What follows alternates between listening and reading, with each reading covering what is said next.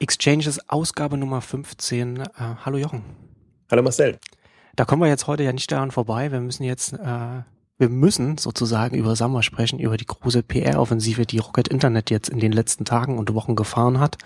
Ähm, Oliver Summer hat jetzt ein Interview gegeben, der, der DPA direkt, ne, wenn ich das richtig sehe. Unter anderem auch im ja. Fokus und vielen anderen. Hm? Ach, auch eine große In Interview-Offensive. Ähm, ja, äh, PR von Rocket Internet hat äh, mit, mit vor Stolz geschwellter Brust natürlich also verkündet, ähm, dass sie jetzt äh, innerhalb von einem Jahr eine Milliarde Dollar eingesammelt haben von Risikokapitalgebern. Ähm, und dann müssen wir also über die Zahlen müssen wir sprechen über die, die, ähm, über die PR-Strategie insgesamt werden wir auch sprechen und über das, was und Rocket Internet sozusagen vorhaben, was die Ziele sind und sozusagen Update geben zu unserer letzten Ausgabe, äh, zu der letzten Ausgabe zu den Samwas. Also wir auch schon eine Stunde darüber gesprochen haben. Das verlinke ich dann auch in den Show Notes, falls man die, die vorherige Ausgabe noch nicht gehört hat, sodass man das dann noch nachhören kann. Ähm, was, was, womit ich vielleicht einsteigen würde, was mich vielleicht interessieren würde, ähm, da müssen wir, also ich weiß ja nicht, wo, worüber du dann äh, gleich konkret sprechen möchtest, aber was, was mich interessiert, also sie haben, sie haben sozusagen jetzt in, innerhalb einer relativ kurzen Zeit sozusagen eine, äh, eine Milliarde äh, Dollar eingesammelt und davon heißt es, fließen äh, 650 ähm, hier steht es, 650 Millionen in, in, in die einzelnen Unternehmen von Rocket Internet, also die Startups, und 400 Millionen in die Startup-Schmiede selbst, also in Rocket Internet selbst. Wie muss man sich das denn vorstellen? Was ist denn, was ist denn eigentlich das was macht denn das Konstrukt äh, Rocket Internet da aus? Wofür werden, wofür werden denn da 400 Millionen äh, sozusagen, also so äh, selbst in Rocket reingesteckt?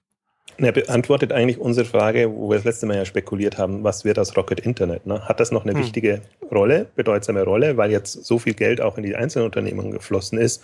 Oder tritt das mehr in den Hintergrund oder muss es vorsichtiger agieren? All die, all die ganzen Themen. Und ich glaube, das ist aus meiner Sicht, also mich hat so ein bisschen überrascht. Ähm, das ist jetzt quasi wieder auf Angriffsmodus. Das heißt, auch von den Zahl der Unternehmungen, die Rocket Internet forcieren will. Das heißt, dass offenbar das Limit noch nicht erreicht. Und ich bin jetzt mal gespannt, ob das heißt sozusagen, es wird quasi jetzt in jedem Land oder in jeder Region, die sie vertreten sind, quasi so ein Set an Unternehmen geben, also sprich ein Modehändler, ein Möbelhändler, ein Universalist und dann noch Foodpanda und, und sozusagen die, die Lieferservices und was eben gerade so an, an Themen da ist, gemacht, also immer dieselben quasi für, für jedes Land, oder ob tatsächlich nochmal ähm, innovative neue, innovativ im Rahmen, also naheliegende neue Konzepte, die aus USA oder woher auch immer dann auf den Markt drängen, sozusagen adaptiert werden und, und forciert werden.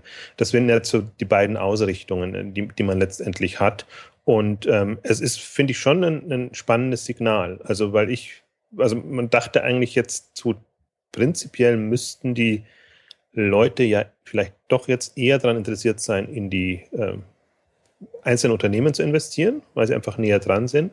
Aber offenbar gibt es jetzt die beiden Kapitalgeber, also ich nenne es mal wieder mit K. Kinnevik oder Schinnevik, glaube ich, heißt es äh, richtig ausgesprochen, und äh, Access Industries, was ja ein US-russisches äh, äh, Konstrukt ist, ähm, dass das quasi jetzt die, und mehr sind ja da nicht drin bei Rocket. Also Rocket ist ja immer ein ganz ja. elitärer Kreis, da ist ja kein, kein Holzbrink, kein Tengelmann, kein Niemand drin, sondern im Prinzip nur die Sambas und ein paar ausgewählte äh, Unternehmen. Ausgewählte, ähm, die dann besonders viel dann äh, Geld auch zur Verfügung stellen können. Genau, offenbar das, um da ein bisschen auch noch die, ähm, das Zepter stärker in der Hand zu haben oder sehr genau eben mit ein paar wenigen Leuten abstimmen zu können, welche Richtung geht man da.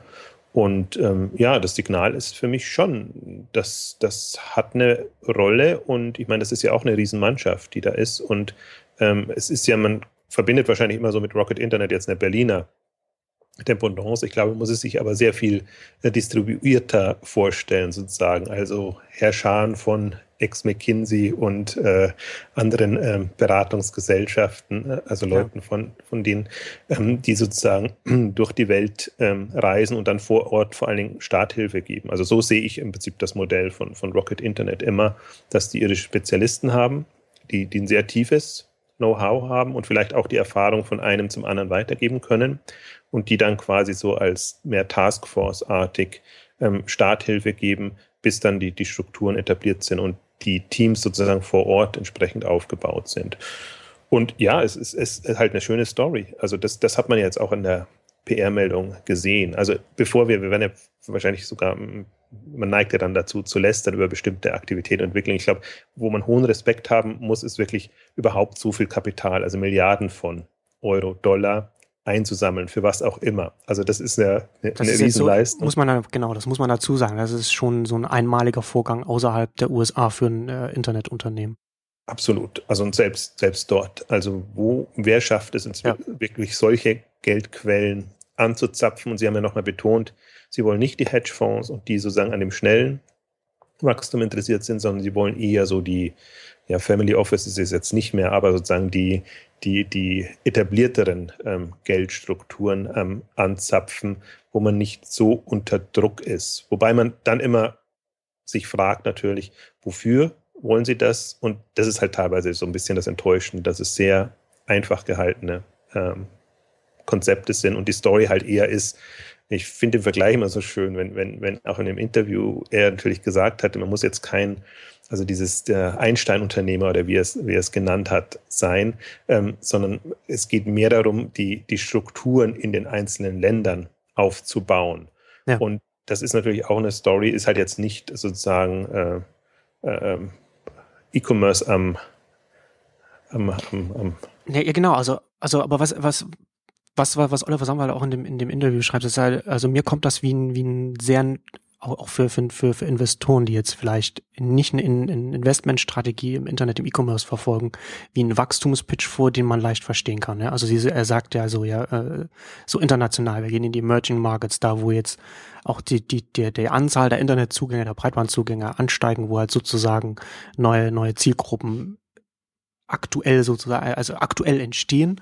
Mhm. Ähm, und, und er sagt ja auch selbst, also, also äh, er ist, wie sagt er, wir, wir sind heute die größte Internetgruppe außerhalb der USA, China, Japans, Koreas. Und er sagt auch, dass, ähm, äh, dass sich 95 Prozent des globalen Wachstumskapitals auf die USA und China konzentrieren.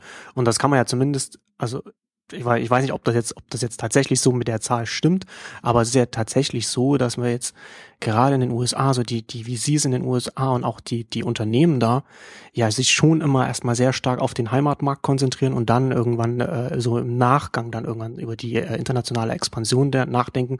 Und das war ja gerade immer so der, der Vorteil von den Sambas. Die haben geguckt, was funktioniert in den US-Markt und dann haben sie es schnell international ausgerollt. Also jetzt Groupon zum Beispiel. Genau. Und das, ich meine, deswegen ist es auch schlüssig und macht alles Sinn, so wie sie es verargumentieren. Und gerade, dass sie eben so Länder, die ja auch in der Berichterstattung immer vorne stehen, weil da mit aufgrund der, der Masse der Bevölkerung, also USA, China und, und alles, wird schon vieles funktioniert, was in anderen Ländern eben sich vielleicht schwerer realisieren lässt. Aber wenn man das mal ein bisschen überspitzt formuliert, also er nennt es die vergessenen Länder, sozusagen, in die gehen sie. Man könnte es auch sagen, Entwicklungshilfe auf hohem Niveau. Also da überall, wo jetzt Mittelschichten entstehen, ja. sozusagen, wird jetzt quasi der, der Markt für, also jenseits des klassischen Handels sofort in Online-Richtung ähm, entwickelt. Ähm, macht auch Sinn und es gab, glaube ich, im, im, im Fokus war das eher ähm, nochmal ein Interview, ich weiß gar nicht, ob es in dem DPA auch äh, drin war, mit, ähm, er macht es immer fest an der mobilen Entwicklung. Also es muss eben eine, eine mobile Infrastruktur geben, sozusagen, also kostengünstige Flatrate-Verbreitung äh, und darauf aufgehen, so, äh, aufbauen ja. sozusagen, ist die, ist die E-Commerce-Strategie oder die Handelsstrategie letztendlich äh, ähm, ausgerichtet. Und äh, das Beispiel ist immer Nigeria als einer der größten ähm, afrikanischen Märkte sozusagen mit einer riesen Bevölkerung und dort sozusagen die entsprechenden Strukturen und, und alles zu entwickeln. Also das macht irgendwie alles schon Sinn. Ähm, aber ist es dann nicht auch irgendwie, aber ergibt es bis jetzt nicht nur Sinn, weil die, die Samwas sozusagen, äh, also weil, weil die Samwas die einzigen sind oder Rocket Internet in erst erst einmal irgendwie, also erst einmal in dem Maße so, äh, in dem Maße äh, Risikokapital einsammelt und mit, mit, mit dem Ziel, diese, diese, diese Online-Angebote in den, in den jeweiligen Emerging Markets äh, zu etablieren, sie erst einmal da allein auf weiter Flur stehen. Oder also ist ja, also das, also beziehungsweise das gehört ja zum Pitch dazu, ja. Also dass man so, dass man der, dass man diejenigen sind, die sich diese, wie du schon sagtest, die vergessenen Märkte vornehmen. Das ist, das ist ja der, der Punkt. Also es macht theoretisch Sinn. So, so hm. wollte ich jetzt auch argumentieren. Also die, der zweite Aspekt, und das ist ja immer das, was man hinterfragen muss, also war jemand, waren alle der Investoren schon in Nigeria und in, in Singapur und äh, wo weiß ich, Indonesien auch noch als, genau, als riesiger genau. Markt. Und haben sich das A angeschaut, haben überhaupt eine Idee davon, was, was, was da passiert, wie das überhaupt passieren kann.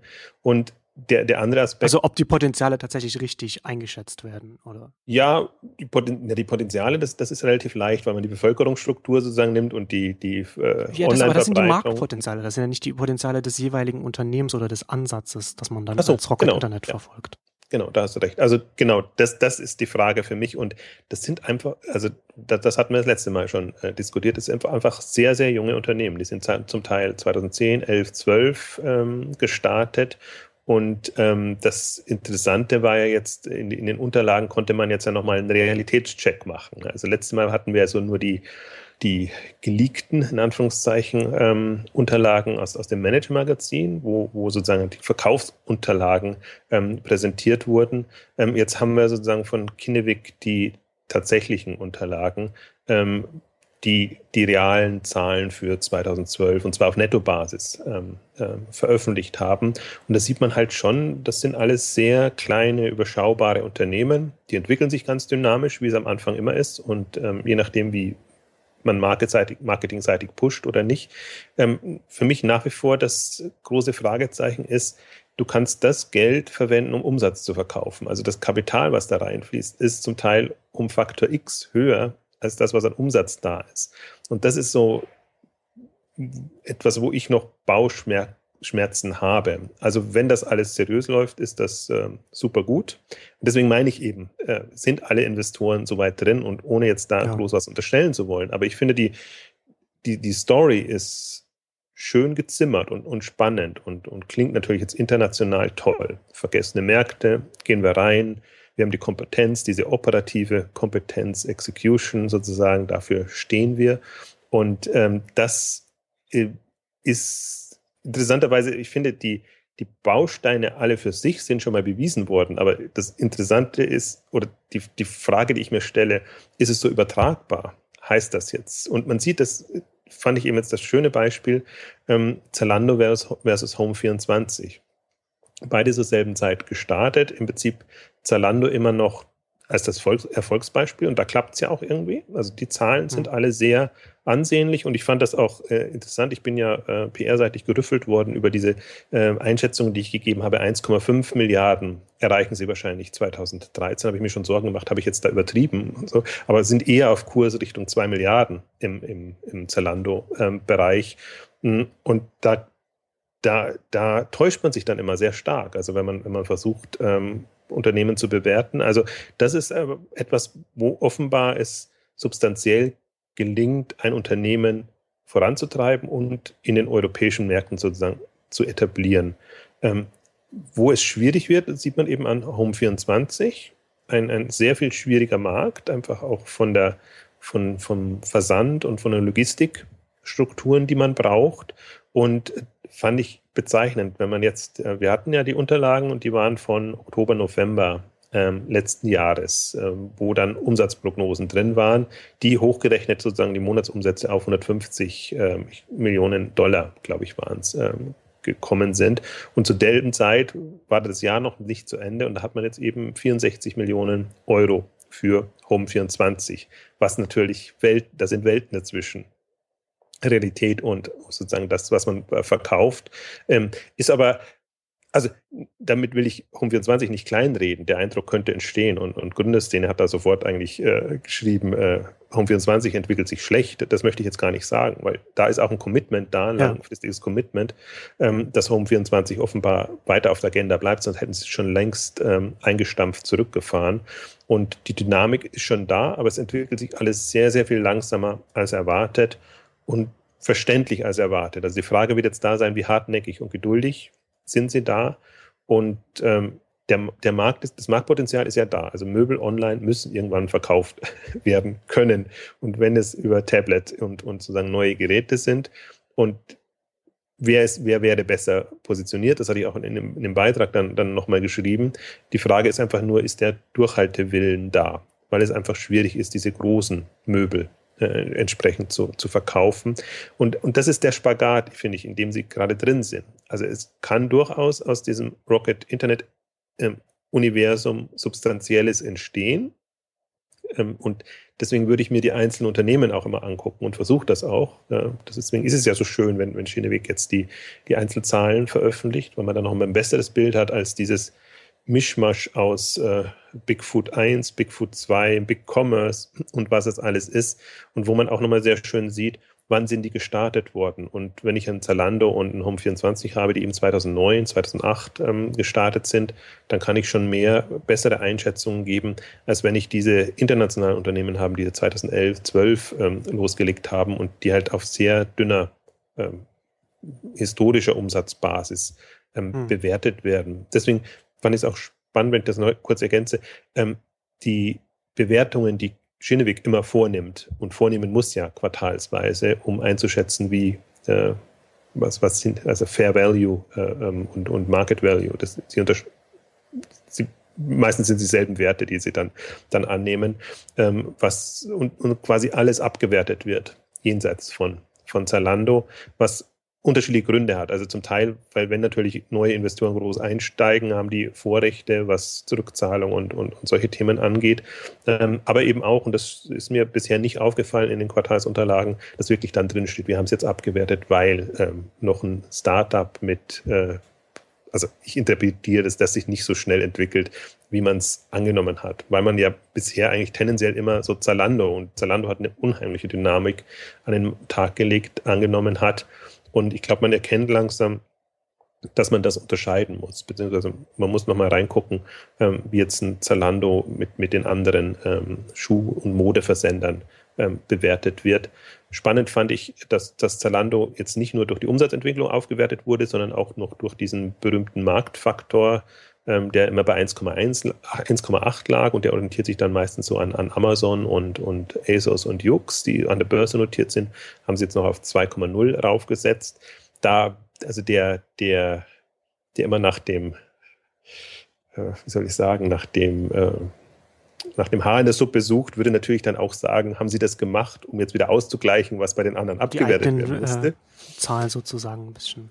Oder ist das eine realistische ja. Gesicht? Aber andererseits entwickelt sich Zalando so gut. Und wenn man jetzt den Umsatz für die zwei Millionen, äh, Milliarden, Entschuldigung, für, für 2013 annehmen würde, mal Faktor 1,8, also dann wäre man da selbst schon bei, bei ähm, 3,6 oder, oder noch mehr. Das heißt, die sind dann schon noch vorsichtig unterwegs. Also gehe ich mal davon, ich finde es einfach nur spannend zu verfolgen. Die, die machen sich die Mühe oder müssen sich die Mühe machen, das sozusagen einzuschätzen. Das ist natürlich keine Markteinschätzung, sondern nur eine Schieneweg äh, Unternehmensportfolio-Einschätzung, aber liefert doch ein bisschen ein, Bild auch, ähm, wie, wie stark sind die einzelnen Unternehmen ähm, jeweils unterwegs. Zumindest noch ein anderes Bild als das jetzt, was man dann sonst aus dem Samba-Umfeld dann bekommt, aus dem offiziellen Umfeld sozusagen. Ähm, aber das ist ja dann auch, finde ich, ein gutes Beispiel, wenn, wenn du das ja gerade sagst, wie sich Zalando entwickelt und wie sich Home24 entwickelt. Das ist ja dann, das ist ja auch das, was ich so interessant finde, man kann, ich, das ist ja wirklich schwer, dieses ganze Konstrukt einzuschätzen, beziehungsweise man kann, man muss, wie du schon sagtest, man muss sich ja die einzelnen Unternehmen anschauen. Man muss ja dann auch irgendwie schauen, okay, wie sind, und auch die einzelnen Unternehmen. Ich stelle mir das zum, also äh, ich stelle mir das auch organisatorisch unglaublich äh, schwierig vor, was sie, was sie da versuchen. Und das hat vielleicht auch einen Grund, warum sie die einzigen sind, äh, die, die, die sich das überhaupt zutrauen oder, oder, oder, oder man könnte schon fast sagen, anmaßen, dass, dass das in dem Maß in, in so vielen Ländern irgendwie ausrollen zu wollen. Weil man kann dann, man, da, da kann ja überhaupt keine, man kann ja überhaupt gar nicht davon sprechen, dass man dann tatsächlich irgendwie äh, strategisch das dann vielleicht noch äh, koordinieren kann, wenn dann diese ganzen äh, Strukturen überall aufgebaut werden, dass man dann überhaupt äh, schauen kann, was, was wird denn da aufgebaut. Und das ist ja dann auch die, die Frage, äh, die, die ich mir dann stelle, das hatten wir auch letztes Mal schon darüber gesprochen. Was ist denn sozusagen ähm, das Endziel oder es, es ist jetzt die Exit-Strategie von, ne? also ich meine, wenn ich jetzt als, als äh, Kinnevik oder äh, wie, wie spricht man das aus? Kinnevik? Kinnevik, irgendwie mit Sch Kinnevik. Ja. Ähm, damit mit, mit, mit viel Geld reingeht, ja, also da hat man natürlich dann, äh, ich meine, bei, bei den Dimensionen ist ja dann so, ist ja dann nur noch äh, Börse als Exit möglich. Zumindest, zumindest für, für, für, für viele Teile. Aber wir hatten ja da das letzte Mal schon drüber gesprochen, dass es, dass sie mit, mit, mit ihrer Markenstrategie ja schon so aufsetzen, dass ja nicht alles irgendwie, wie bei Amazon, dass es alles irgendwie über, über äh, Rocket .com läuft oder irgend sowas, sondern dass sie, dass sie mit, mit äh, verschiedenen Marken arbeiten, dass sie zum Beispiel auch Zalando, wenn sie, wenn sie das Zalando-Modell im anderen Markt machen, dass sie da auch mit einer anderen, unter anderem Marke arbeiten, so dass sie, wenn sie feststellen, okay, das funktioniert nicht so, wie wir uns das vorgestellt haben, das dann vielleicht auch abstoßen können. Ähm, und das zeigt ja schon, das ist ja schon, also irgendwie schon meines Erachtens auch schon so ein bisschen Hinweis, dass man da auch äh, durchaus auch sich, sich des, des Risikos dieser, dieser, ins, dieser großen Strategie bewusst ist. Und ich, ich also ich, ich finde es halt faszinierend, dass es, dass es äh, ähm, äh, wie Chinevik zum Beispiel, dass es so Investoren gibt, die, die äh, so davon von, von, von den Sambas überzeugt sind, dass sie so viel Geld in dieses Konstrukt reinstecken. Weil ich jetzt von, von außen betrachtet nicht sagen würde, dass die Samos schon bewiesen haben, dass sie, dass sie so etwas überhaupt aufbauen können. Also sie sind ja, ähm, wenn man, wenn man so will, sie sind Wachstumsstrategen, sie sind, sind operativ gut, sie können halt schnell äh, Strukturen aufbauen. Aber das heißt ja nicht, dass sie jetzt das, was sie jetzt versuchen, dass, dass das, dass das über die nächsten Jahre, dass, dass sie da so erfolgreich sind, dass sie damit auch erfolgreich das dann äh, über den Exit an, an, an der Börse dann zum Erfolg führen können für die Investoren. Und um das vielleicht, um vielleicht noch die, die, die, meine Gedanken noch abzuschließen, ich stelle mir das auch sehr, sehr schwierig vor, das überhaupt als, als Investor bewerten zu können, dieses, dieses ganze Konstrukt. Das sind, ja, viele gute Punkte. Also, das ist der Hauptpunkt, den haben wir immer noch. Also haben die Sammler schon mal bewiesen, dass sie ein Handelsmodell erfolgreich führen können. Also Handel mit ähm, Shipping äh, hinten dran. Ähm, wie gesagt, Zalando ist auf gutem Weg, aber im Prinzip noch nicht über dem Berg. Also kann man jetzt nicht sagen, dass das schon ein etabliertes ähm, Handelshaus ist. Und das ist immer noch die Referenz. Und das hat man jetzt auch mal wieder gut mitbekommen, sozusagen in der Strategie und in der, also in der PR-Strategie sozusagen. Wir, die erfolgreichen ähm, Zalando, ähm, nicht Gründer, sondern die das sozusagen ähm, erfolgreich in den Markt gebracht haben, sind jetzt bereit, das in ähnlicher Form in anderen Ländern zu machen. Also großes, großes Fragezeichen. Ähm, und da hast du recht, also das war ja auch, was wir uns letztes Mal überlegt haben, ähm, Börsengang oder nicht Börsengang und wenn dann Börsengang gesamt oder in den einzelnen Teilen. Ich glaube, da, das war ja auch deine Frage ähm, damals. Ich, das haben sie implizit im im, im, Fokus bestätigt. Also ob sie da, ob ihnen das in den Mund gelegt worden ist oder nicht, weiß ich nicht. Das war, war das Interview war nicht abgedruckt, aber die Aussage sozusagen, die einzelnen Unternehmen sind im Prinzip äh, in der Lage, an die Börse zu gehen. Oder das, das ist ja. ein Ziel und kann ein Ziel sein. Und das macht irgendwie auch Sinn. Und ich glaube, das ist ja dann auch naheliegend bei dieser Markenstrategie. Also das ist ja klar eine, eine naheliegende Option dann. Genau, das, das war eine Vermutung und das macht es auch wahrscheinlich, wobei man schon sagen kann, jetzt, wenn man ein, Gesamt-Rocket-Konstrukt hat und an das glaubt und wirklich sagt, das ist jetzt quasi ein, das ist ja in dem Sinn kein Konzern, äh, aber das ist sozusagen eine neue Form von Konzern oder Konglomerat oder wie auch immer man es nennen will. Genau. Dann, dann wäre das auch eine schöne Story. Aber und wenn dann jetzt dann auch 400 Millionen reingeflossen sind, müssen bei denen ja dann auch irgendwann direkt was dabei rauskommen. Ja, das ist der, das ist der Punkt, beziehungsweise das, das ist immer noch meine, meine große Frage, hatten wir das letzte Mal auch kurz besprochen. Also je mehr da reinfließt, umso mehr müssen sie dann auch abgeben an, an Dividenden, an, an die Geldgeber und umso weniger Anteile und Einfluss haben sie dann selber irgendwann. Das ist so ein bisschen meine, meine Frage, die ich mit Rocket ähm, habe, sozusagen. Was, ähm, wo soll das hinführen? Ich finde, das ist schon ein spannendes Modell, ähm, dass man da quasi eine sehr kapitalstarke Gesellschaft hat, die Unternehmen anschieben kann, und auch die entsprechenden Teams und Strukturen. Also mich fasziniert vor allen Dingen äh, wirklich dieses Konstrukt. Interessanterweise, die, die ich halte ja oder sehe die Samba jetzt nicht so als Netzwerkfreunde. Ah, also jetzt im, im Online-Bereich zum Beispiel. Das sind ja klassisch immer sehr, sehr Marketing und, und Massenmarkt getrieben. Aber die Struktur, die sie jetzt da so aufbauen, das hat schon sehr schönen Netzwerkcharakter und, und also so einzelne Einheiten und dann aber doch, doch so einen Hub zu haben, ähm, der, der nochmal managen kann und der dann eben diese einzelnen Kompetenzcenter hat von, von, äh, äh von HR bis, bis äh, PR bis äh, dann natürlich auch die, die operativen Beratung, Marketing und, und, und Fulfillment und was alles ähm, da zusammenhängt, beziehungsweise Taskforces. Das ist schon eine, das ist eine, ich finde, das ist eine das, das glaube ich, schätzt man zu gering ein, was da eigentlich für eine hochmoderne Struktur geschaffen wird. Also das finde ich fast das, das ist mit das Innovativste in dem ganzen ähm, hm. Konstrukt, dass man hier eine, eine, übertragbare und im Prinzip auch nicht eine vorgeprägte ähm, Startkultur hat. Also das wird jetzt für den E-Commerce hauptsächlich genutzt, aber das kann ja dann auch für, für alle anderen Felder irgendwann mal ähm, genommen werden. Und ich glaube, das, das wird noch, also das wird den bleibendsten Eindruck hinterlassen. Selbst wenn jetzt einzelne ja. ähm, Unternehmungen äh, nicht so klappen. Und es ist ja durchaus jetzt auch in den letzten Monaten, also das Möbelgeschäft in, in Russland haben sie eingestellt mit äh, natürlich dann immer gibt es die Beschwerden von Mitarbeiterseite, aber sie haben schon immer noch die Strategie sozusagen, dass sie, wenn was nicht funktioniert oder ein Markt noch nicht bereit ist für bestimmte Themen, dann das auch kappen. Und solange sie das noch durchhalten können und da nicht irgendwie so aus einer, äh, keine Ahnung, weil so viel Kapital schon reingeflossen ist oder weil man üblicherweise so dran hängt, sozusagen, ähm, da nicht ähm, das, das dann auch äh, wieder einstellt, wenn, wenn es nicht funktioniert. Also wenn sie das noch durchhalten können, so grausam es sein muss, aber ähm, so grausam es ist, aber es muss sein, ähm, wenn man, wenn man wirklich sozusagen auf Langfristigkeit äh, das trimmen will, ja. dass man es tatsächlich immer noch als Experimente sieht dann ist es, dann ist es eher indirekt noch ein gutes Zeichen, wenn Sie das. Ja, es ist eigentlich ein gutes, wobei man es natürlich ihnen immer am meisten ankreidet, dass sie so radikal sind und, und das dann einfach einstampfen, koste es, was es wolle. Also auf Kosten der Mitarbeiter natürlich dann immer, weil denen was anderes versprochen worden ist. Aber andererseits, jeder, der sich sozusagen darauf einlässt, weiß ja im Prinzip, worum es geht, dass es schon darum geht, äh, trotz allem, also das finde ich jetzt eigentlich das, das Hochspannende, was, wo ich auch so ein bisschen zweifle. Ähm, einerseits so müssen sie ja signalisieren, wir haben diese langfristigen Ambitionen, also wir wollen ernsthafte Strukturen bauen. Andererseits müssen sie trotzdem immer noch diese Dynamik an den Tag legen. Wir wollen schon mit extremem Druck und Umsatzwachstum äh, ähm, da reingehen.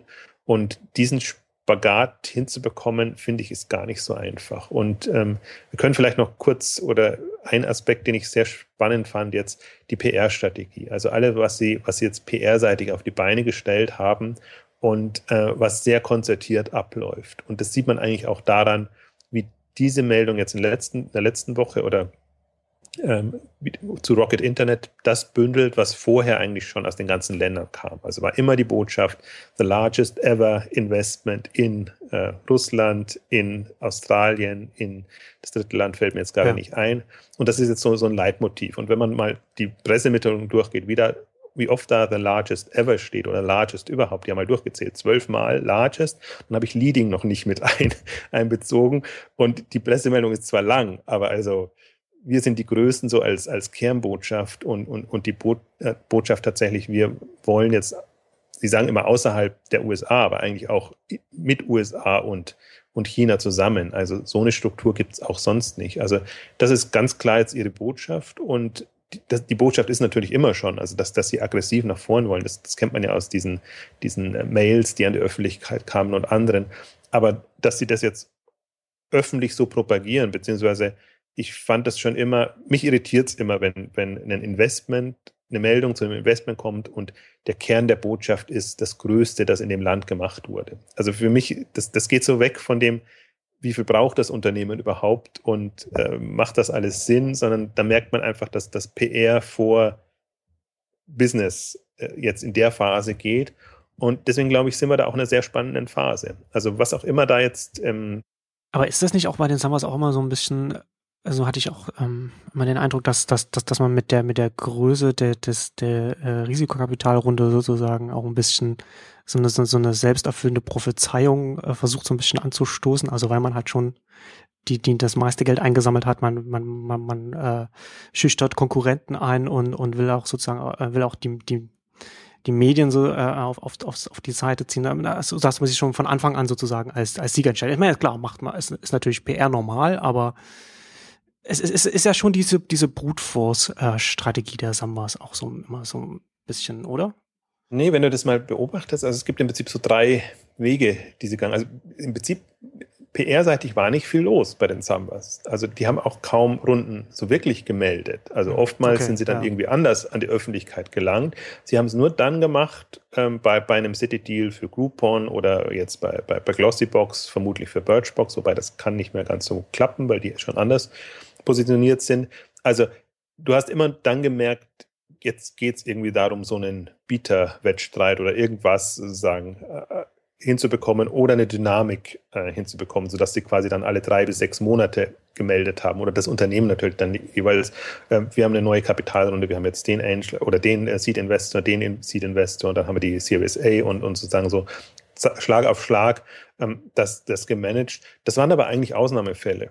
Und ähm, erst okay. jetzt eigentlich geht es wieder geht's in eine sehr konzertierte Richtung, dass man fast das Gefühl hat, und das, ich vermute ja, das waren auch, da ist einmal das, die Investmententscheidung gefallen, es sind ja immer dieselben Investoren. Und dann wird quasi jede Woche kommt ein anderer aus einem anderen Land und dann ist es Russland, La Moda und dann ist es irgendwie in, in, in Jakarta oder Indonesien, also wo ja, aber es immer. ergibt natürlich Sinn, dann immer wieder sozusagen, äh, immer ja. wieder so die Artikel anzustoßen, immer wieder die Medienberichterstattung und das dann halt äh, wird ja toll und wird toll aufgegriffen. Also TechCrunch, ja. international oder, oder Gründerszene, deutsche Startups. Jedes Mal wieder wird, wird das durchgekaut, wo man eigentlich, wo es viel spannender ist, wie sind die Strukturen? Und ähm, die, die eine, das eine konnte man ja verfolgen, sozusagen, dass das Holzbrink und, und Tengelmann ähm, ihr Kapital, das sie von Zalando rausgezogen haben, sozusagen in die internationalen Investments ähm, gegeben haben und das eben dann ein neuer Kreis von Investoren reinkam. Also spannender finde ich immer noch,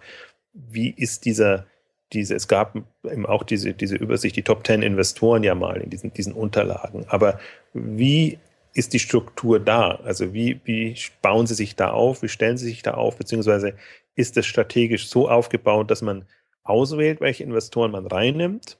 Oder findet man für bestimmte Regionen gar nicht immer die, die man haben will und nimmt dann irgendjemand anderen rein. Also die haben ja jetzt, der Pool ist ja gar nicht so groß. Also der wird zwar immer erweitert, so dass ich das Gefühl habe, dass da schon auch ein, ein Netzwerkkonstrukt investorenseitig entstehen soll. Aber für die Größenordnung von den, von den Geldern, von denen wir sprechen, ist der, ist die Gruppe an Investoren äh, überschaubar. Genau, die, die wirklich viel geben und die das Ganze tragen, das sind vielleicht drei bis fünf, die, die im Kern da sind. Und wie gesagt, zwei sind bei, bei Rocket Internet direkt drin und die anderen haben sie sozusagen aus, von Brasilien bis äh, Russland. Und, das ist äh, auch schon in sich schon wieder bemerkenswert, dass sie da so, so dass sie da so die Geldtöpfe, genau, also sozusagen genau die, in die richtigen Geldtöpfe reingekommen sind. Also, also dass, dass sie Investoren gefunden haben, die in, in der Größenordnung dann mit, mit ihnen zusammenarbeiten und jetzt auch nicht die üblichen Verdächtigen. Ne? Das, ist, genau. das ist eigentlich das andere ja. Spannende. Also das ist gut und schlecht, weil dann kann man Aber das, sagen, meint, das meinte ich ja, was ich vorhin sagte, ja, dass, dass dieser Wachstumspitch, den sie, den, den, den sie mit den Emerging Markets fahren, der ist natürlich auch für Investoren verständlich, die jetzt nicht äh, im Portfolio mit, mit, mit Internetunternehmen arbeiten. Genau man hat vor allen Dingen immer diesen digitalen Glamour-Faktor dabei und man hat dann sozusagen das, wo sich viele ja durchaus auskennen, dass sie eben sehen, da entstehen jetzt äh, neue Märkte, neue Mittelschichten und da, da braucht es neue Strukturen. Ähm, also unter Vertriebsgesichtspunkten, nenne ich es jetzt mal Marketing und Vertrieb, ähm, toll gemacht und ähm, ja, der Erfolg gibt Ihnen ja recht. Also das war ja das, was wir spekuliert haben. Die, die Unterlagen jetzt äh, die, die quasi im, im März rauskamen oder April rauskamen, kann man damit wirklich äh, so viel Geld einsammeln. Und man hat ja gesehen, man, man kann äh, sehr gut und quasi jetzt in, in Milliardenregionen, wo das niemand macht, man kann entsprechend Strukturen aufbauen und man kann sich jetzt überlegen, also wie gesagt, jetzt, jetzt kommt die PR-Geschichte dabei ähm, rein und die geht ja in zwei Richtungen. Einerseits, wir sind die Größten, also die, die Erfolgsstory ähm, weitertreiben und aufbauen. Und das andere ist natürlich den Ruf äh, hinbekommen. Also das, das ist, finde ich, die, den zweiten faszinierenden Aspekt. Und ich habe mir das jetzt im, jetzt vor unserem Gespräch jetzt hier nochmal angeguckt, ähm, wie TechCrunch inzwischen berichtet, weil es gab so eine, eine Seitenbemerkung in dem ähm, PR-Interview, wo es heißt, wir, wir haben jetzt die Tech-Blogs auch so ein bisschen ähm, im Griff. Und TechCrunch waren ja die, die äh, ähm, wo, wie hieß es so schön, wo Oliver Samba aus dem Interview gelaufen ist. Ja, mit, die, mit Mike Butcher von äh, Genau, die eine Story. Und die zweite, sie waren auch die, die das Mail an die Öffentlichkeit gezerrt haben, im, im Nachgang, offenbar, weil so also geärgert die, die, die, die Blitzkrieg-E-Mail war das, ne? Ja. Das war die Blitzkrieg-E-Mail, ja. genau. Und wenn man sich jetzt mal anguckt, sehr handsam alles. Also jetzt die sehr schön, die haben auch ein Interview bekommen mit, mit Oliver Samba natürlich, sozusagen, wo nochmal alles schön durchgegangen ist. Im Prinzip auch nicht sehr viel mehr drin steht, als das, was jetzt in den anderen Interviews oder in den Presseerklärungen drin sind, aber man kann sagen, hat mir erzählt sozusagen. Also sehr Große schön. Große Charmoffensive von Oliver ja, Samba. Ja, also, aber also da sieht man eben, das passiert jetzt tatsächlich, also dass ja. er auch in der Pflicht ist oder in Verpflichtung offenbar, ähm, stärker an die Öffentlichkeit zu gehen.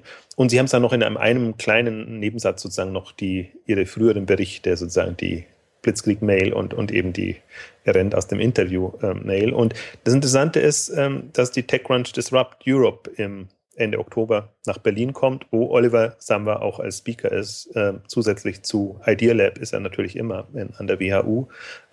Also da merkt man schon, es, es wird PR-seitig schon am Ruf auch gearbeitet. Und das ist ja, das ist einem schon bei Zalando aufgefallen, wie die Berichte jetzt am Anfang des Jahres waren, als sie eben ihr, ihre Umsatzzahlen, Retourenquoten und im Prinzip auch die äh, Verluste bekannt gegeben haben in einer sehr, sehr schön geschickten, verpackten Version, wo eigentlich gar nicht mehr diese, diese kritischen Anmerkungen kamen. Und das merkt man, und ich finde, man merkt es so super toll auch in, in den Springer-Medien, also die ohnehin äh, gerade nicht zu beneiden sind, weil sie jetzt quasi von oben aufgepfropft bekommen haben, ihr müsst über Online-Aktivitäten berichten. Die digitale Welt ist die Zukunft und berichtet. Und es ist ganz erstaunlich, wie die Startup-Szene da jetzt auf einmal ähm, eine Rolle spielt und wie auch sehr, sehr viel wie gesagt, diese ganzen internationalen Aktivitäten von, von Rocket immer sehr schön aufgegriffen wurden, werden und eigentlich ganz, ganz, äh, ja, also respektvoll im Rahmen der Möglichkeiten äh, behandelt werden. Und da sieht man eigentlich schon, was, was jetzt gerade passiert. Ähm, Im Prinzip der, der Ruf, der in der Szene, also, also es gibt noch jetzt, jetzt Pando Daily ist jetzt noch sozusagen der, der US-Blog, äh, die, die hat ja wirklich ein großes Problem mit den Summers als Copycat-Geschichte. Aber die sehen sich auch immer mehr als Silicon Valley-Reporter. Das heißt, für die sind die Summers immer ja. Nicht so relevant, beziehungsweise wenn dann als Feindbild genau. relevant, wo TechCrunch ja jetzt durchaus eine internationalere, also unter AOL jetzt eine internationalere Strategie fährt, weil sie eben ihre Konferenzen und anderes machen. Ich bin jetzt mal gespannt. Ähm, LeWeb wäre im Prinzip der Kandidat für einen Auftritt von Oliver Samba gewesen im Dezember, ob, ob das dann auch ähm, in dem Kreis drin ist oder ob das jetzt tatsächlich ein TechCrunch-Stil in irgendeiner Form ist, äh, damit man dann da vorankommt. Also es ist einfach nur, da ist jetzt viel Spekulation und, und, äh, und vielleicht Unterstellung dabei, aber äh, wenn man es so intensiv verfolgt, merkt man einfach schon, ähm, wie da hinter den Kulissen gearbeitet wird. Und um, um da den, den Ruf und, und die Wahrnehmung des, des, des Unternehmens äh, gerade zu rücken, sagen wir es mal so.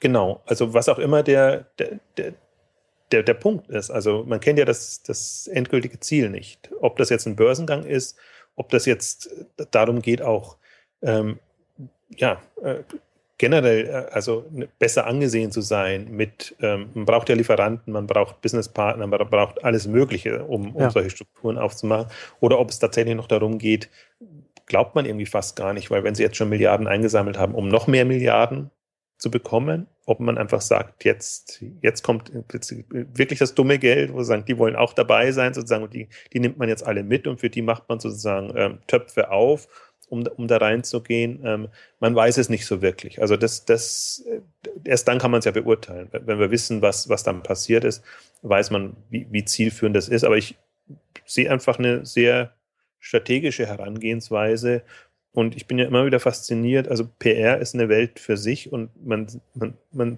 glaubt nicht, wie erfolgreich PR ist. Also es gibt wenig Widerstand und es gibt wenig unabhängige Medien, finde ich, ähm, die, die dem was entgegensetzen, beziehungsweise alle glauben, je mehr eine PR-Story aufgegriffen wird, umso wahrer wird sie. Weil eben, wenn er hundertmal ja, veröffentlicht genau. ja, worden ist, ja. dann muss das ja sein. Und wie kann man dagegen anschreiben oder kann man eine andere Meinung? Das ist, das ist, das ist genau die, die Frage, die ich auch noch an dich hätte. Du, du wirst ja die Berichterstattung ein bisschen intensiver verfolgt haben als ich. Und da wäre auch meine Frage noch gewesen, so diese, diese largest ever PR-Strategie, wie die in den Medien aufgenommen wurde, ob es da äh, auch, auch hier in Deutschland, vielleicht aber auch in der internationalen Presse, äh, wie, wie, wie stark jetzt das äh, auch beleuchtet wird oder ob das einfach nur sozusagen wiedergekaut wurde.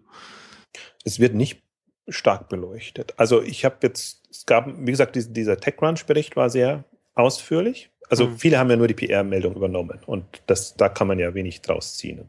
Aber ein paar machen sich dann doch ein bisschen mehr Gedanken. Aber es ist jetzt zum Beispiel nicht so, was ja auch sein könnte, dass dann die ganzen ähm, Fehler und, und Missetaten wieder aufgewärmt würden, sondern die, die, die Story ist offenbar so stark und, und nötigt einem so viel Respekt ab, dass man sagt, boah, Milliarden eingesammelt, die und die Investoren drin, so und so viele Unternehmen, so und so viele tausend Mitarbeiter. Also da ist eher quasi das, was ja auch die PR jetzt erreichen will, ähm, dass, dass der Respekt steigt. Und ich finde auch, er muss in gewissen Weisen auch steigen. Also in bestimmten Themen, da wurden sie zu Unrecht äh, äh, kleiner gemacht, als sie sind. Und auch die, die Copycat-Geschichte an sich finde ich auch noch nicht unbedingt verwerflich. Also ich, ich finde es noch nichts. Äh, also es ist nicht die hohe Kunst. Ähm, das, das, das ist immer so, dass das die Sau, die durchs Dorf getrieben wird. Aber es gibt ja darunter hinaus auch äh, Möglichkeiten, mal zu gucken, mit welchen Methoden arbeitet man, äh, wie, wie geht das äh, voran. Und auch da muss man gucken, in einem Startup-Modus ist man anders als schon in einem, einem Konzern, wo, wo, alles sozusagen super abgesichert, seriös sein muss. Also es pass passieren schon auch Fehler. Aber man merkt halt, dass das zunehmend in den Hintergrund rückt. Und ich vermute mal, das ist auch ein Grund, warum man jetzt sagt, ähm, das Geld gibt uns Recht sozusagen und, und das guckt, was wir geleistet haben.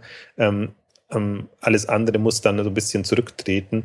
Also ich habe das Gefühl, die PR erreicht gerade, was sie erreichen will und ähm, verbessert sowohl den Ruf als auch das, das Standing in der, in der Branche. Und ich bin mal sehr gespannt. Also ich wüsste jetzt auch nicht, wer, wer so tief drin wäre. Ach ja, ich wollte noch sagen, den, den, den, den Fokusartikel ist eigentlich ganz spannend. Der, der wo jetzt drei, vier Seiten ähm, ähm, über Oliver Samba, weil er eben zum, zum, für ein Interview dann äh, zur Verfügung gestanden hat. Holger Schmidt, der jetzt so von der FAZ zu Fokus ja. gewechselt ist, ähm, der hat ja immer schon einen Draht. Also wenn, dann hat er immer mit die wenigen Interviews bekommen. Genau. Und er hat sich da schon bemüht, jetzt dann nochmal einen Rundumschlag zu machen, aber ähm, auch mit einem durchaus positiven Drall. Und das fängt halt schon an, Oliver Samba mit einem 0,8 äh, Abitur sozusagen in Nordrhein-Westfalen. ähm, und solche, solche Punkte sozusagen fließen rein. Da sieht man schon, ja, es sollen auch die Leistungen gewürdigt werden. Und, und interessanterweise, gerade sind wir offenbar in so einer Phase. Jetzt muss man mal gucken, ob das Manager-Magazin wieder kommt, die ja immer so ähm, dagegen, ähm, also ohnehin so ein bisschen Problem mit Online-Themen haben, aber ähm, Sambas und, und Zalando das, das rote Tuch an, an sich sind. Ähm, die haben jetzt natürlich, die Ausgabe kam zu früh.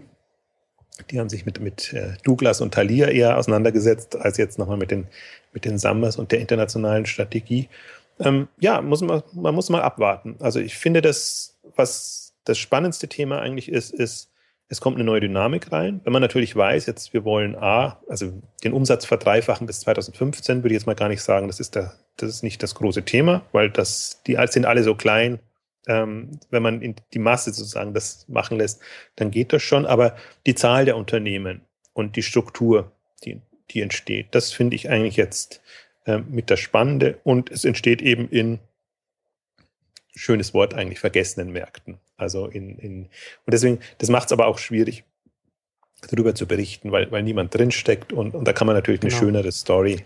Ich weiß nicht, hattest, hatten, hatten wir das auch auf seine Commerce? Ich weiß nicht genau, wo ich das gelesen habe, dass, dass ein ehemaliger Mitarbeiter auch äh, boshaft gesagt hat, dass, dass diese Emerging Markets äh, in die, wir, in, in die Rocket Internet reingeht, dass, dass die äh, Analyse vorher ein Aufruf des Wikipedia-Eintrags des jeweiligen Unter äh, des Landes ist. Also über, über, überspitzt natürlich, aber dass, dass da vielleicht auch nicht so äh, intensiv das sich vorher angeschaut wird, bevor man da äh, reingeht. Das war jetzt auch in dem Fokusbeitrag drin, der witzigerweise noch nicht online ist. Ich weiß nicht, ob das in der Kurzmeldung dann schon drin war. Ja, genau, also dass, dass bestimmte also genau, das gab das Gerücht, aber im Prinzip, das war auch die, die Aussage, dass im Prinzip reicht es oftmals zu gucken, wie ist die Bevölkerung, wie ist die mobile Verbreitung, die, also die Online-Anteile und dann weiß man schon, hat, hat der, der Markt eine, eine entsprechende Relevanz. Und das ist ja, da sind wir wieder bei dem ja. Äh, McKinsey-Überflieger-Thema. Genau. Also Und jetzt nehmen wir ein paar Millionen in die Hand und gucken mal. Genau, ein paar zehn oder ein paar hundert Millionen. Und dann ist eigentlich alles möglich. Und das ist ja immer noch was, was Ihnen auch vorgeworfen wird. Ich weiß nicht, wie Sie da weitergekommen sind, ähm, da lokale Leute mit reinzunehmen. Ne? Das ist aber halt immer eine, eine Mentalitätsfrage dann auch. Aber ich finde ja, durchaus spannend. Das hat man dann nur so unterschwellig mitbekommen. Die haben ja ihr Sourcing, also ihr Personalsourcing, wenn ich jetzt mal so böse formuliere, sozusagen ausgeweitet von WAU auch zu, zu Harvard und, und, und, und den US-Universitäten ähm, und eigentlich überall ähm, entsprechende Veranstaltungen gehabt, jetzt in den letzten zwei, drei Jahren, wo sie einfach die Leute gelockt haben und, und Vielleicht, vielleicht ist das dann auch einfach ein Grund für die, für die PR-Offensive und die Charme-Offensive, weil man einfach äh, gutes Personal braucht und in der Größenordnung. Äh, das wird halt immer wichtiger. Ja, also wir hatten ja vorhin schon über die organisatorischen Herausforderungen, äh, die hatten wir ja schon kurz angesprochen. Ich glaube, dass man die nicht unterschätzen sollte bei so einem Riesenkonstrukt, um das irgendwie so zusammenzuhalten oder zumindest so ein bisschen. Ähm, und halt auch noch in der Größenordnung halt, da, da hat man so so viel Bedarf an Personal und braucht auch gutes Personal, weil man halt natürlich auch die, die, Erwart die Erwartungen der Investoren und, und erfüllen muss und so weiter und so fort.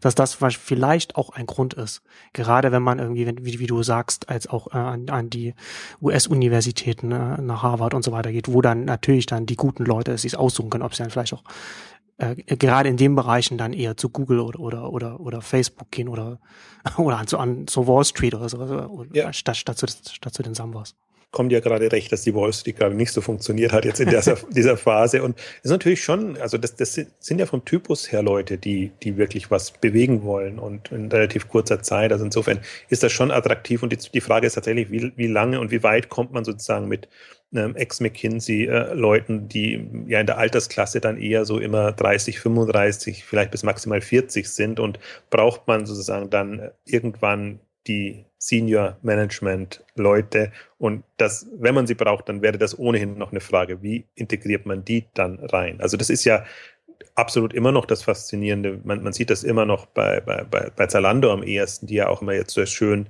ähm, Einblicke geben in was machst du eigentlich bei Zalando, haben sie ihrem Blog die, die Reihe genannt. Und dann sieht man eigentlich, äh, wie jung die Leute sind, die sehr durchaus in anderen Unternehmen verantwortungsvolle Positionen hätten. Also wenn man das mal vergleicht, dann sieht man einfach mit Mitte 20 ähm, bis Ende 20 kann man da schon sehr, sehr verantwortungsvolle Positionen ähm, erreichen. Und ähm, du hast recht, also das ist sicherlich, also bei Zalando hat man es extrem gemerkt, das ist ähm, die, die PR-Charme-Offensive, das ist ein sehr stark auch um, um Richtung Mitarbeiter, ähm, Glaubwürdigkeit, ähm, hinzubekommen. Und gerade auch im, im, Technologiebereich hat man das eigentlich sehr, sehr gut gesehen, dass man auch versucht, ähm, klarzumachen, dass Zalando bei allem noch ein Technologieunternehmen ist und, und man da eigentlich auch sehr schöne, ähm, als Techie sehr schöne Sachen machen kann. Und auch da, wenn man mal, ich finde das spannend, diese beiden Blogs, es gibt diesen Zalando Tech Blog, es gibt Zalando genau. Unternehmensblog, mitzuverfolgen. Der ist natürlich sehr Image-PR mäßig gemacht, aber genau mal um den Eindruck zu bekommen, wer arbeitet da, was sind das für Leute, wie, wie ist der Umgang und die sehen natürlich alle ähnlich aus. Ist jetzt uncharmant formuliert, aber so das Typische. wie sieht ja, der Berliner ja. Unternehmer aus? Aber das, äh, das muss dann auch sein. Aber ich, ich sehe es dann immer im Vergleich zu anderen Unternehmen, zu etablierten Unternehmen oder auch zu anderen Online-Unternehmen, ähm, die da unterwegs sind. Und das haben sie sicherlich geschafft und ich vermute, die, die Fluktuation ist immer noch groß genug. Also es ist immer ein Qualifizierungsprozess mit, mit dabei, wen, wen wir dabei haben und, und wen, wen nicht. Ähm, groß durch die Medien ging ja jetzt auch, und das wäre für mich jetzt gar nicht so relevante Info gewesen, sozusagen, dass, dass ähm, der Nachfolger von Florian Heinemann, der ja quasi das Marketing im bei Zalando groß gemacht hat, Christian Mehrmann, ähm, ausgestiegen ist oder schon eigentlich vergleichsweise kurzer Zeit jetzt zu Peek und Kloppenburg witzigerweise gewechselt ist, wo ich mich immer frage, ähm, was, was ist da der Grund? Also ich verstehe jeden, der in einem Rocket-Umfeld nur eine gewisse Zeit lang durchhalten kann, weil es halt schon sehr, sehr aufreibend ist. Aber weiß jemand, was er sich antut, wenn er in Richtung einen Peek und Kloppenburg geht. Also gut für Peek und Kloppenburg, äh, dass sie solche Leute ja. bekommen können, aber, aber das, die, die Mentalität und die Arbeitsweise, die beißt sich einfach extrem. Könnte, sich, könnte unterschiedlicher dann nicht sein, wahrscheinlich. Nee. Also da kann man, die Unternehmen an sich, da kann man man soll sich immer nicht negativ im Unternehmen äußern. Also alle haben Respekt, voller Respekt sozusagen für das, was sie stehen und gemacht haben. Aber wenn man dann so aus einem Bereich es verpflanzt in was anderes und gerade Peek und Kloppenburg, da ist schon die, die, die Modechefin sozusagen ähm, gescheitert, will ich jetzt nicht sagen, aber sie hat es nicht durchgehalten, sagen wir mal so. Und die hatte auch einen Hintergrund, Startup-Hintergrund, bisschen Ebay und dann Peg und Kloppenburg, also aus England eigentlich ähm, kommend. Und äh, das klingt immer leichter, als es, als es ist. Also wenn, weil da, witzigerweise, alle sind immer sehr auf dem Multi-Channel-Trip und holen sich dann Pure-Player-Leute rein. Und das kann nicht funktionieren. Also wenn man, wenn man, also entweder man ist so, glaubt, man spielt da in einer Liga und in einer Welt, das ist wirklich dasselbe, dann fände ich es naiv. Oder wenn nicht, dann ist es einfach ein sehr, sehr großes Experiment, weil das, also jemanden, der, der rein online Handel macht, kannst du eigentlich kaum verpflanzen in die eher klassischen, langsamen äh, Strukturen, weil, weil einfach eine komplett andere Arbeitsweise da ist und ähm, ja, und na, interessanterweise, aber das führt jetzt fast zu weit, aber interessant auch, welche Lösung jetzt sie für Zalando gefunden haben. Also jetzt haben sie jemanden von Procter Gamble geholt und teilen quasi bei Zalando das auf in einen eher markenorientierten Bereich und dann den Online-Bereich sozusagen. Also das sind dann auf einmal jetzt zwei ähm, Personen und zwei Ausrichtungen. Ähm, also auch Zalando ist nach wie vor noch ähm, sehr, sehr spannend ähm, zu verfolgen. Und ich finde auch, also wir haben jetzt zwar jetzt wieder eine ganze Ausgabe über, über Samba und die E-Commerce-Aktivitäten ähm, gesprochen, aber das eine ist wirklich so, ja, lass uns mal drüber sprechen, aber die Relevanz können wir gar nicht so wirklich einschätzen. Also mich würde wirklich mal interessieren und da zweifle ich mir, ich bin, ich neige ja dann dazu, dass da immer so ein bisschen eher spöttisch ranzugehen, zu sagen, so die entlegenen Märkte und, und ob das alles so eine Substanz hat und so, wie du es ja auch beschrieben hast. Also im Prinzip ist es noch nicht bewiesen und das ist so weit weg, da tut man sich schwer, aber dann sind halt auch Leute dabei, die eigentlich sehr nah dran sind, also die Holzbrings, die das auch mitgehen und kann man, also ich schätze ihn nicht nur als Tritt Trittbettfahrer ein. Also die haben so tiefgehende Einblicke jetzt eigentlich schon in das, was dort funktioniert und auch wie die Teams unterschiedlich aufgestellt sind und was sie, was sie ähm, vorantreibt. Und da denke ich mir jetzt nicht, dass die so in, in einem Harakiri-Modus unterwegs sind und jetzt auch es so nötig hätten, sozusagen in alles mit reinzugehen, ja. was, was, was Zalando so anbietet. Ähm, bei anderen, das hatten wir ja auch besprochen, sozusagen die, die eher noch wenig im Online-Bereich aktiv waren, also diese großen Geldgeber, da frage ich mich zum Teil wirklich, also ob, ob, ob das, ob sie da wirklich so tief gedrungen sind, dass sie wissen, dass es wirklich trotz, obwohl es so schön klingt, extrem riskant ist und dass es eben auch ähm, entsprechend ähm, schiefgehen kann, ähm, schwierig. Ein Aspekt wollte ich noch kurz ansprechen, ein Thema, die, was wir das letzte Mal auch hatten, ist, ähm, ich hatte ja so geäußert und gesagt, im Prinzip kann man sich ja an Zalando schon beteiligen, indem man Schinneweg-Aktien ähm, kauft, weil die haben jetzt ja nochmal aufgestockt auf 38 Prozent insgesamt und dann hat man eigentlich schon einen ganz schönen Anteil durch die Hintertür quasi, indem man sich an dem, an dem Hauptkapitalgeber beteiligt. Es gab eine schöne Story dazu auch in, in Focus Money, die genau dasselbe sozusagen geschrieben haben und aber sehr einseitig geschrieben haben. Also genau das im Prinzip, man, man, man hat die Möglichkeit nochmal aufgeschlüsselt, welche Investoren dabei sind und wie die Anteile sind. Was sie aber halt nicht äh, geschrieben haben und was ich finde, ist das Wichtigste oder könnte eben auch das Fatalste sein, dass Schineweg extrem den Summers ausgeliefert ist. Also deren Portfolio ist nicht gestreut, das ist nur Summerseitig gestreut, aber die haben, die haben genau, noch Genau das meinte ich vorhin, äh, äh meinte ich auch so, dass, dass, dass dass, dass da eben keine Streuung da ist, dass, dass der Schineweg da sehr äh, den, auf, auf, auf den Samwas setzt und den sozusagen, also den, den, den halt richtig viel zutraut.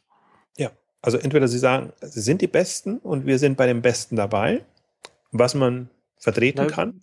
Also das sagt ja ihr Portfolio letzten Endes aus. Oder ihre Entscheidung. Ja. Sie, sie haben keine, also sehen jetzt niemanden daneben. Und ja, also wenn man nicht in den USA oder in die, die anderen Märkte gehen will, dann tut man sich in der Tat schwer, jetzt so ambitionierte Unternehmen zu finden oder muss ich ihm die Mühe machen, sozusagen dann wirklich in die einzelnen Länder reingehen und das dann ähm, zu entwickeln. Das ist ja das Schöne, sie hat quasi dann, Samba und Rocket ist ja durchaus ein Serviceunternehmen, dass sie sagen, okay, bei uns bekommt ihr alles sozusagen, was, was ihr wollt, auch alle Trends und also Trends, wo man der, so auf Nummer sicher Der One-Stop-Shop für Investoren.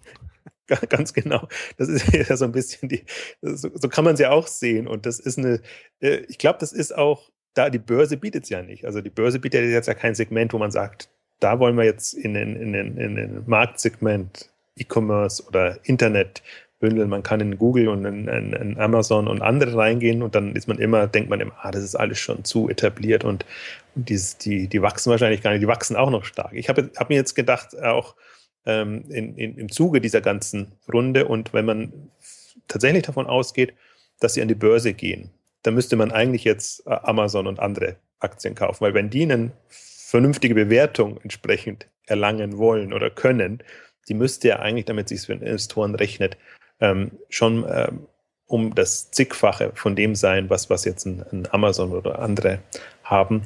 Ähm, wobei, dann müsste man fast ja besonders Amazon ja eine, eine Price-Earnings-Ratio äh, jenseits von Gut und Böse sowieso schon hat. Da ja, aber ich gehe jetzt vom, vom Umsatz aus. Meine, ja. Die meisten werden ja noch vom Umsatz, also selbst wenn jetzt die, die einzelnen äh, Samba-Startups an die Börse gingen, die werden auch mit Mini äh, Profiten äh, dann gehen. Oder man muss wirklich noch fünf wobei Jahre ich mir auch, Wobei ich mir da auch gerade noch äh, überlegt habe, ich, ich, ich bin gar nicht so sicher, wie sie das, also ich, ich glaube, dass das wird noch, das wird noch sehr, sehr schwierig für sie werden, weil sie können theoretisch können Sie natürlich über die Markenstrategie sagen, okay, wir gehen jetzt mit einzelnen Unternehmen an die Börse, aber dann müssen Sie ja eigentlich mit den mit den mit den mit den Cash Cows, mit den Stars anfangen, weil wenn Sie mit mit wenn wenn ein wenn, wenn, wenn ein äh, Rocket-Startup an der Börse dann sich nicht so entwickelt, wenn es dann auch die, die Zahlen offenlegen muss, dann fällt das ja, dann fällt das ja auf alle anderen nachkommenden Rocket-Startups wieder zurück.